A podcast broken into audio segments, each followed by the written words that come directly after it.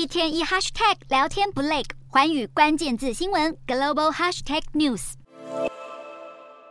将一盒又一盒的巧克力放进购物篮当中，只要是去日本旅游，临走前许多人一定会在免税店中将白色恋人巧克力带回国。不过，作为国人喜爱的日本伴手礼，白色恋人巧克力也躲不过日本这一波缺蛋潮，目前已经暂停了线上销售。如果再缺蛋，实体店面贩售的蛋糕卷也可能受到影响。在平底锅翻搅着滑嫩的炒蛋。除了甜点外，最直接受到蛋荒冲击的就是各家外食业者。例如这家蛋包饭业者就取消了蛋量加倍的菜单。缺蛋的浪潮可以说是冲击着各家连锁店，不管是王龟之面还是日高屋，都停止贩售部分菜单，甚至连大学的学生餐厅也暂停提供包括温泉蛋的配菜。这一波缺蛋潮，主要是因为禽流感扑杀的机制，让日本的蛋价在一年的时间内翻了一倍，从每公斤三十七台币涨到七十六台币。原本日本政府去年底声称过完年蛋价就会回稳，但显然事实并非如此，而对于这样的说法，业者当然不能接受。根据日本媒体报道，高单价暂时还是无解。过去在日本，鸡蛋经常被称作物价的优等生，如今日本消费者连想吃蛋